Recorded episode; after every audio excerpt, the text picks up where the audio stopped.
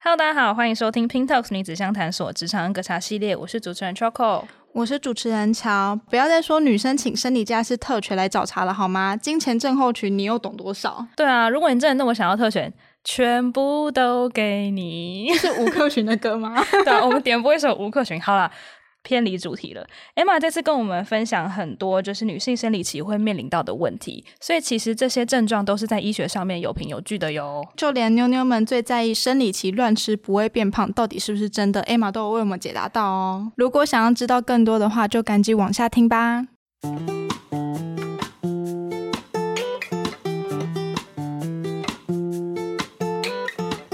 知道吗？我其实今天生理期来，原本这个音也不想录了，就是，就是不舒服啊，然后想请假，但是我今年的扣打已经用完了。扣打？你是说政府规定一年请三天那个吗？就是其实好像有很多人都质疑女生请生理假的必要性，哎，所以呢，我今天又私心邀请 Emma 回来帮我们解惑啦。多数女生都会遇到很多妇科问题啊，那如果真的没办法请假，有什么饮食方法可以补救呢？我们欢迎 Emma。嗨，大家好，我是 Emma。我只是觉得 Emma 好像。每次都赞助 你，什么东西？一起相挺。对，想问 Emma，就是截至目前为止，你的咨询经验啊，你觉得女生最常遇到的妇科问题，就是前五名大概是哪些啊？大部分都还是经痛。嗯、然后次等话是生理期没有来，嗯，然后另外就是有一宗是它可能没有什么关系，可是，在营养师看来会觉得它是蛮重要要需要重视的问题，就是长像肌瘤啊，嗯、或长巧克力囊肿，嗯、但是严重到就是有些是多囊性卵巢，嗯，这样子的特殊情况，然后我们会就是会希望他来处理。那到比较后端，我自己因为毕竟不是正式医生，所以很多人他可能是医生。同时跟阴阳师一起来协助的话，就是所谓的不孕，嗯、那我们也会去就介入。所以其实妇科问题，大部分的女生都还是在生理期居多嘛？对，因为可能像如果是什么阴道的分泌物太多，我觉得大家应该已经有无感，然 后说就算了。但是如果严格说起来的话，营养师还是有一些处理方案啦。嗯、但是如果说大众化。台湾人最不喜欢或觉得最不舒服，应该还是生理痛这件事情，嗯、会蛮困扰大家的。嗯，其实每个人好像都会有一些金钱症候群。嗯，就比如说，呃，脾气会变得比较不好啊，然后上班的效率会比较差，对可能还会就是波及到其他，就是周围可能男朋友啊、妈妈啊、主管啊之类的。没有错。所以从医学角度，这些。症状都是会出现的吗？嗯，会，因为所谓金钱症候群的话，其实也有包含刚刚说到。可能你会腹胀、胸胀，然后到后面可能甚至有些人会到生理痛，这些都我们都会去算在生理期来整个状况当中的不适。那这些不适全部都是因为我们女性荷尔蒙它突然间就是大量的就到高峰，然后你会突然间觉得很多症状开始变得很不舒服。那这些不适如果说未来大家要怀孕的时候，大概你前三个月都是这种感觉，但每天每天都在生理期，只是没有流血而已。嗯、对，那这时候其实如果你要去调整的话，调整。幅度有，就是说，像我们临临床当中，如果说针对生理痛的话，我们会希望给他大量的钙质。然后有研究显示说，你一天如果能够吃到一千毫克的钙，嗯、那其实你是蛮能够去舒缓你的。生理痛的，可是很有趣的是，我们国家卫福部本来就规定，所有的人无论男女都要一天摄取一千毫克的钙，嗯、所以大家都吃不到啦。哦，一千毫克的钙是什么概念？嗯，如果说钙片的话，可能大家比较快速可以去补充。那如果牛奶的话，大概会是在两到三杯的那个，就是两百五十 ml 的左右。哦、所以喝到呃两到三杯，其实就会足够一天的钙量。对对对对。嗯、可是如果说生理期，大家应该知道说，本来就不喜欢吃冰的，所以所以那时候我通常会建议说，你可能直接吃钙片会不是比较快的一个选项。那另外就是在生理痛的时候，诶，严格说起来，它也是一种所谓发炎的状态，嗯、因为你可以想象你的子宫内壁它原本应该要增厚，因为为了要让你的宝宝可能可以诞生，可是后来发现没有宝宝，所以它会把子宫内壁过厚部分。剥落下来、嗯、这件事情，大家光用这样想，应该觉得蛮恐怖的。嗯、他自己的肉要自己这样剥下来，嗯、所以大家应该有看过自己有时候不小心那个骑机车啊，就划伤啊，有那种六陪在那个皮肤表皮，你就觉得非常非常痛。嗯、你可以想象那个东西撞你的子宫子宫里面，那真的很痛，对不对？嗯、所以在这么痛的时候，其实身体也会产生一些激素去对抗这个疼痛，所以有时候会造成一些发炎状况。嗯、那如果在这种时候说，你可以吃一些充满呃抗。发炎物质的油脂，例如说像是鲑鱼的油类，它也算是，所以大家可能常听到鱼油啦，嗯、或者是什么琉璃聚油，它都是比较属于保健食品类的啦。嗯、那你可以去做这样适度的缓和。可是有些人的这种疼痛是没有办法缓和的，比如像我刚刚说的，有肌瘤的人，或是你有巧克力囊肿的人，或是你本身是多囊性卵巢的人，你是本身结构性它已经有点。呃，长出一些不同的东西来，嗯、所以导致你在那个剥落的过程当中会特别的剧烈或是不舒服。嗯，那我不知道有没有人，呃，可能有些听众可能第一次听到。多囊性卵巢，那我来解释一下什么叫多囊性卵巢。不是说你的卵巢突然间好多个，对吧？好像变好多个就卵巢，不是这个意思。它是说，我们一般女生只有两个卵巢，可是如果说你身体有一些变化的时候，你会造成你每个卵巢它其实都有个卵泡要孕育一个就是卵子出生。可是你的现在卵泡是每一个卵泡都长得好大哦，可是它孕育出来没有办法一个正常的卵子跑出来，所以你就变成你的卵巢好像有好多的泡泡。所以我们会说它叫多囊性卵巢。那这类的人，当生理期来的时候，他会有很严重的就是大量崩血。嗯，所以如果有些朋友可能有过这个状况，你就发现他说：“哎，我垫生理期的那种什么夜夜用型的，嗯、我白天可能一片一下子一个小时我就就是用完了，我马上样子换。”那对于这样的人，他其实疼痛会。非常非常的不舒服。那大部分这样的状态，只有透过医学的手法，透过药物去控制。饮食这边能够去协调的，就是真的是缓不济急哦。所以其实除了比较基本的可能经前症候群或是生理期之外，其实还有很多嗯跟女性相关的妇科问题是会影响到女生的工作效率的。而且其实。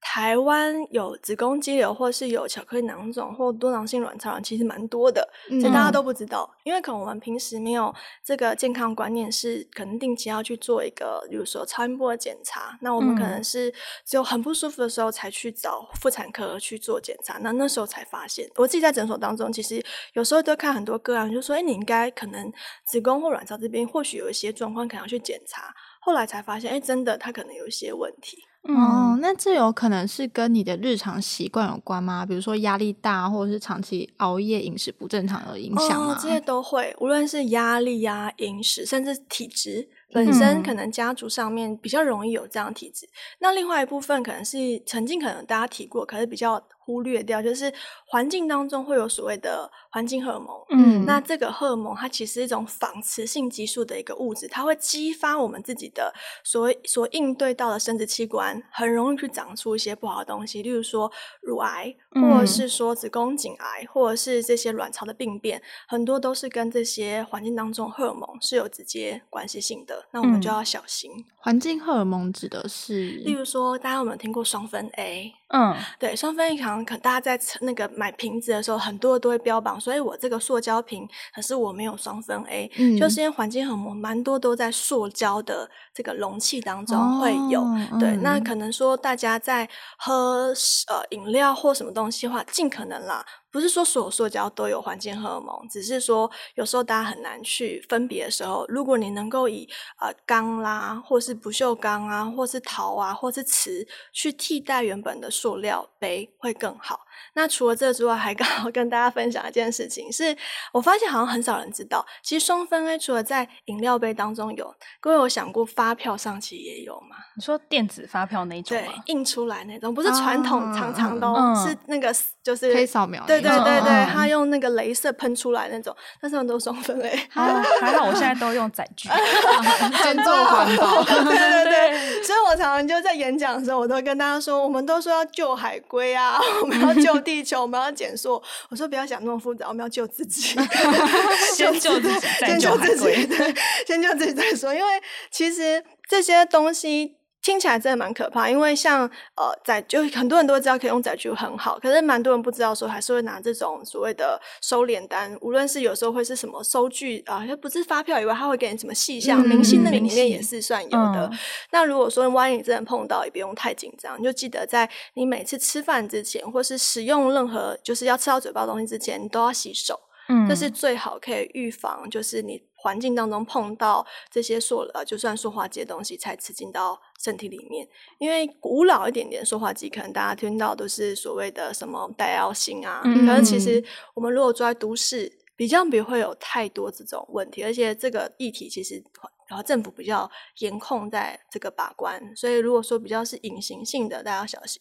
那另外还有一些就是香精类东西也要小心，蛮多的香精里面也会使用环境荷尔蒙去定香，嗯、所以像有些人比较劣质的香水或是香氛啊，或是有些乳液啊，它有过度的这种香味，其实都蛮需要小心的。啊，突然觉得好可怕，因为刚刚说的那三个我平常很爱用。那我要怎么知道这个东西有没有办法，就是我自己去看呢、啊？嗯，通常其实看不出来，因为台湾法规并没有明定说你一定要标示它有多少。嗯，那我自己的习惯是，如果我真的喜欢香水，我一定会是买有品牌的。嗯，那甚至有些香水商，他可能是小众的，他会说我是有机的。嗯，那当然势必会是更好。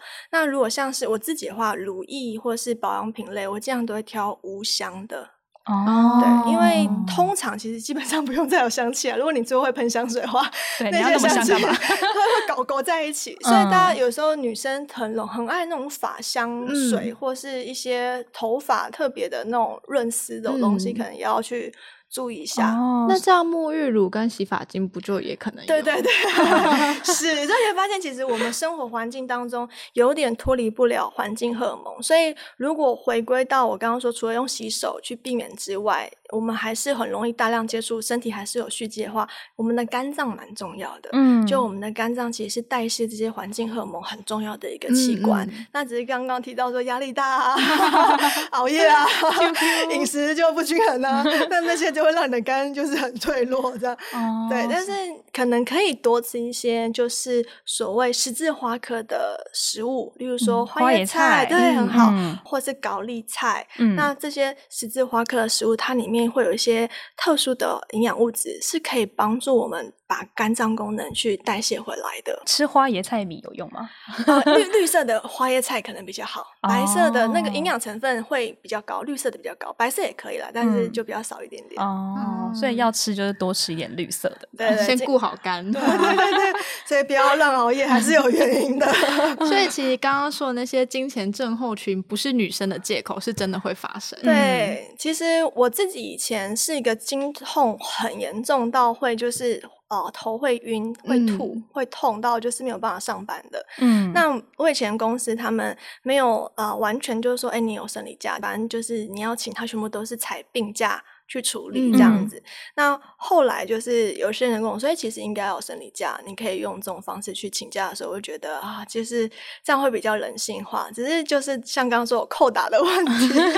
我想问 Emma，对于就是一年只能放三天的生理假有什么看法？我觉得有点可惜，因为就像我说，如果假设你是一个有多囊性卵巢的人，你真的每一次来的时候，那五天好了，你就是翻天覆地的 状态，嗯、那或许没有办法。来工作之外，我觉得其实在身体上面的那个负担感其实是非常重。你可以想象一个人二十四小时都要流血，嗯、然后你要他工作，我觉得这对一个人真的太困难。而之前就有听过一个蛮有趣的算笑话吧，嗯、他就说：“哎，大家猜猜看，世界上最强的伟人，就最强的这种强人是谁？”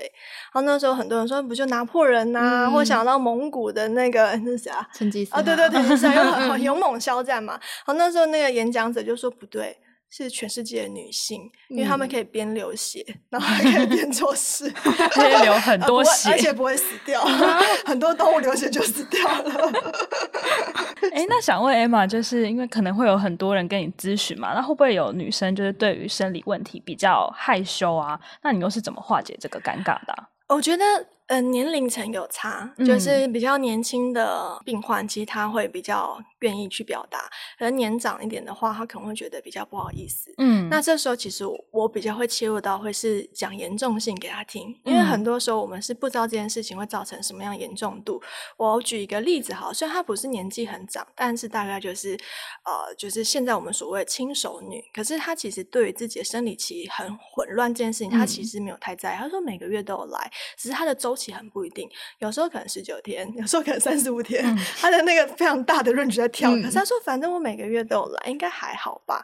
然后那时候他是用减重来找我，可是在减重过程当中就发现有很大的门槛，就是他到一个地方就是瘦不下来了。嗯，那那时候我就说，哎，除了热量控制之外，接下来就是荷尔蒙这件事是很重要一个女生能不能瘦下的算因子。我就开始跟他讨论生理期，他就是蛮淡然，就说反正我来啊，也不会痛，哎，很特别，他不会痛。嗯，他说，但我就是很不稳定。那时候我就开始跟他讲说，因为他其实已经是轻熟女，那女生过三十岁之后，其实你生理期是会出现比较蛮多混乱状况，跟以前你在更年轻的时候是不同的。可是如果这混乱状况你没有注意到的话，其实对你未来如果你有规划要怀孕的话，是非常非常不容易的。嗯，那那时候开始跟他去讨论这件事情的时候，他开始有点就是觉得，哦，原来这件事这么恐怖。嗯，然后我开始请他说，那你帮我先做，例如说每一个每一次来生理期的时候，帮我记录那个周期。嗯，他就开始用 app 去记，他才看到说，原来他自己的就是那个变动性是这么的剧烈，甚至有时候不小心一个月可能来两次，嗯，那时候才开始跟他说，那我们应该要怎么样去调整？所以我觉得有时候是，如果那个困扰我们不明显，或者是我们觉得反正每一次都这样，嗯，我们就会忽略它。其实很多老一辈的人都会说，那个自然就会好，就不用想那么 多，就是他该来的时候就会来。对对对，能不一定，可能以前环境很简单的时候是这么一回事，比较没有那么多感觉环境荷尔蒙。对，回到最根本还是要定期检查，是最准确的。对，嗯、我觉得，最对于女生来说，你可以做最基本的记录，就是你每一次生理期应该要去记录它，你才知道说我该来的周期是什么。一般有时候医生问说你周期是什么时候，蛮多人都答不出来。嗯、对，因为我我不知道我几天，嗯、大概二二十八到三十吧之类，这中间这样。对，然后如果说你想要确认你自己的卵巢的机能是否是比较是健康的，不是说有病哦，是说它比较有青春、有活力型的卵巢的话，你的周期大概会是固定值，就是说都是二十八天，基本上你每个月应该都会是定值，可能只有落差一两天而已。嗯、可是如果你是属于这种跳动性很大的话，我们都会怀疑你的卵巢可能已经有一点点老了，嗯、就它可能有点衰老，或它有些状况。那我们那时候要更积极的去照料。它，因为我们常常听人家说什么肝是无声的器官，其实我们所有的器官都是无声的，所以都都需要好好的去照顾它。大家只注意肝。对对对，其实我有听过一个说法，就是说，就是嗯、呃，你的卵巢越健康，正常来说，生理期应该是要提早的。呃，应该不会提早，它会是定时，就是，嗯、但是因为你每一个月，例如说我都是二十八天，嗯、可是你每个月是三十三一这样子去跳，嗯、所以有时候可能，或许你看你的日期是。再往前跳也有可能，但是它的长度应该是固定的。然后、嗯哦、所以虽然长度就是往前提前，这样也是不不太正常。对，如果过度提前的话，也有可能你会有更年期的可能性了。哇哦，哦所以其实卵巢的健康度跟你的年龄不一定是成正比的，不一定，对对完全不一定。嗯、所以可能像呃，我现在已经三十五岁，然后我今年怀宝宝，那这件事情其实对于一个女生蛮不容易的，因为大家可能听到说三十五岁其实是高龄产妇了，嗯、那怀宝宝其实有些人可能会做试管啊，有些人可能要做一些比较打针啊，比较辛苦的步骤。可是我那时候非常顺利的，就是怀孕。我觉得一部分当然可能自己是营养师要顾好，那、嗯、一部分就是我其实一直都有蛮注重。我自己在卵巢上面的健康程度，因为讲一句比较不好听的话啦，就是本人我是一个比较 注重外表的人，所以其实你卵巢好，其实你人会很年轻，这是真的。哦、难怪，对难怪看得出来，是是 是。对，所以说大家如果无论是为了自己有没有健康，或是你喜欢自己很漂亮、很有活力的感觉的话，我觉得女生跟男生最大的差异就是在。这块部分要小心，嗯、所以妞妞们如果长痘都要暗沉，不要只怪保养品。先从你的卵巢开始顾，好根本。哎、欸，那像 Emma，你过去有咨询这么多经验啊，那有没有就是你的客人跟你说，我的公司不给我请生理假怎么办？嗯，有没有遇过这种人？哦，确实是有。而且比较小型公司比较容易发生，嗯，那你基本上没有办法，通常都是只能请就是病假去、嗯、去做调整。哦，因为之前其实有很多新闻都是因为就是主管不给员工请生理假，嗯嗯嗯、然后要求就是员工说什么你要给什么试纸啊，你要提供什么卫生棉证 明啊什么，我都觉得这也太不可思议了。卫生纸可以造假吧？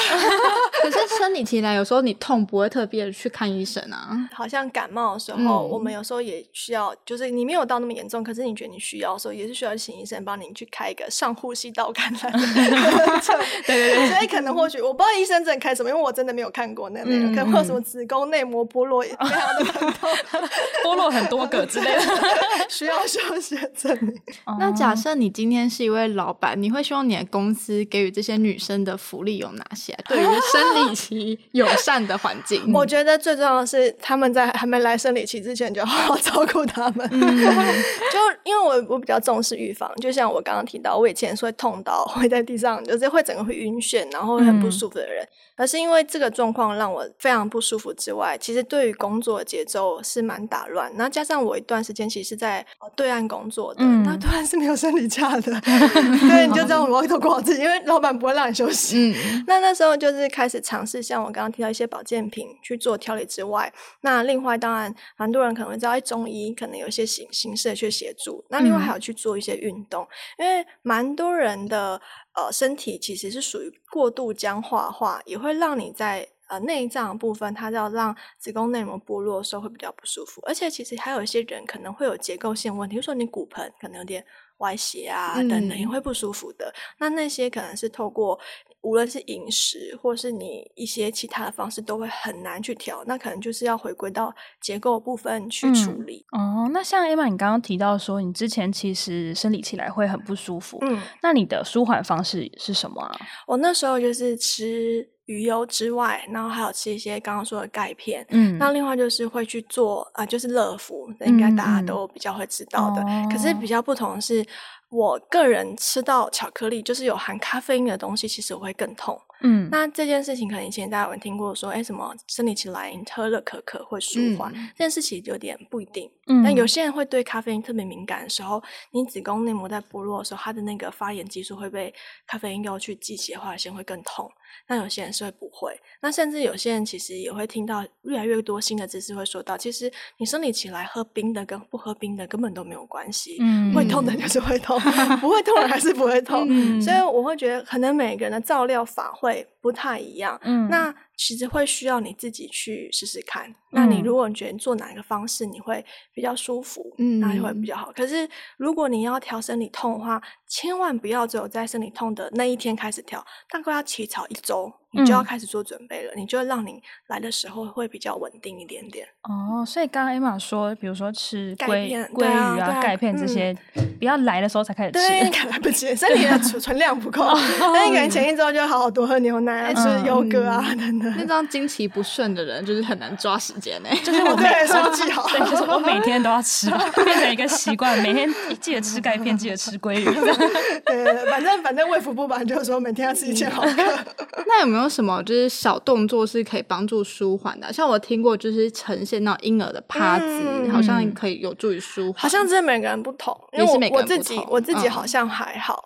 哦，对所以你自己比较有效的方法，应该就是像吃钙片啊、鲑鱼这种。如果饮食上面可能我比较擅长，会是知道这个。那如果至于运动型的话，或许也可以去咨询看看物理治疗师。嗯，因为针对这些就是结构性的东西，或许他也会有一些建议的运动，你可以去执行。嗯哦，那最后想请 Emma 跟我们分享，就是生理期的饮食秘诀，大家应该想知道吧？就可以吃的开心，然后又不会事后后悔。对，好，我要先说，很多人都说生理期怎么吃都不会胖，对不对？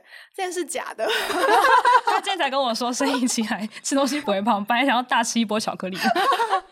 对，然后对，你像刚刚说，很多人都会想说，我要吃巧克力，要喝乐可可，因为我要舒服嘛。嗯、但就像我说，咖啡因每个人的那个感受都不同，所以是不一定哦。那呃，如果你真的要让生理期舒缓的话，其实应该是要好好吃含有铁质的食物啦，因为你就是在失血。嗯、如果你能够让铁质比较补进去的话，你会比较元气一点。那铁质的话，其实蛮有趣的是，蛮多人都会误会说我是不是要吃牛肉啊、猪肉？嗯、而其实最丰富含有铁质的呃蛋白质类食物，其实不是那两个，而反而是吃血补血。你说。鸭鸭血这种，真的是鸭血。如果不敢吃这些东西的人，其他呃，猪血糕敢吃吗？敢？哎，不敢，没关系，那你还是可以吃猪肉、牛肉，哦、只是比起来的话，真的是吃血去补你自己的血量是幅度最大的。哦、可是呃，牛肉也会有了。那牛肉如果大家怕胖，你可以尽量选择，就像牛腱这种会不会是比较瘦的部位？因为、嗯、牛腩它就是比较。胖的部位，嗯，那另外就是有些人也会说，哎、欸，那我是不是要多喝一些什么樱桃汁啊，那种红红紫紫的，嗯、对啊，或者是葡萄汁啊？可是很遗憾，就是我刚刚说的这些食物的铁质都极低 只是吃个安心。就大家不要以为它是紫色，它就是补血，它是花青素。对，所以呃，如果说你要让你的铁质好吸收，呃，其实确实要吃一些水果了，但是是比较多维生素 C，因为维生素 C 的水果可以帮助铁质吸收。嗯，所以就是说，刚刚秋口说我比较不敢吃，就是血类的，我可以吃个牛肉。嗯，吃完牛肉之后，你再喝一个，例如说吃一个芭乐，或再喝一个柳橙汁，那可以帮助你在那个牛肉铁质当中，你可以更好的吸收进去。哦，所以其实除了铁质本身的补充之外，还要搭配维他命 C 来加速它的对对对补充。这样，你从食物当中摄取就可以了，不不一定要吃到顶级。哦哦，市面上我好像很少听到有人在说，哎、欸，我今天要吃一颗铁，比较比较常听到 B 群或者钙。铁、哦、的话也会有，铁是喝的比较多啊。哎、欸，有有喝的也有定剂，因为像台湾有些女生也会有缺铁性贫血的问题，那医生基本上就会给你们定剂。嗯、那铁的话，定剂一次的剂量会比较高，嗯、那加上有些铁的剂型很容易造成便秘，嗯、所以通常啦，我们一般人如果你不是因为缺铁，你要补铁的话，我们通常不会吃营养品，因为你可能会有一些不舒服的状态。嗯、哦，那刚刚 Emma 讲的这些跟铁相关的。食材也是，就是生理期来之前就可以开始补充的吗？嗯，基本上都可以哦。而且其实每个女生一天都吃好，至少要吃到十五毫克的铁。那如果换算成食物的话，也就是一餐当中，你大概刚之前有说过要一个手掌心的肉嘛，大概一半要红肉。嗯你比较容易去摄取得到哦。那补充就是完整的铁，是不是也会让气色变好？我之前好像有听过。哦，会，因为如果说你本人就是比较没有元气的话，有时候可能是你的铁质比较低，容易有贫血的问题，这是有可能的。所以其实生理期来就是不一定就是听大家说什么吃巧克力那些有的没的，大家可以多吃一点健康的食材这样子。那你也是可以吃巧克力啊，如果你吃了会开心的话，那你就吃吧。对对对，舒 那不舒服也是可以的。所以还是要回归到最日常，就要开始保养起。日常保养真的蛮重要的。然后从根本就是照顾好你的卵巢们，这样要干。对，所以不要再熬夜了，这太难了吧？多吃一些绿色蔬菜也是可以的，记得吃花椰菜哟。那如果大家大家有更多职场相关的议题想要询问的话，欢迎从描述栏点选表单填写建议哦。那如果有更多问题想要透过我们请教来宾的话，也可以加入我们职场人社团一起聊聊。那这集就到这边结束喽，我们下次见，拜拜。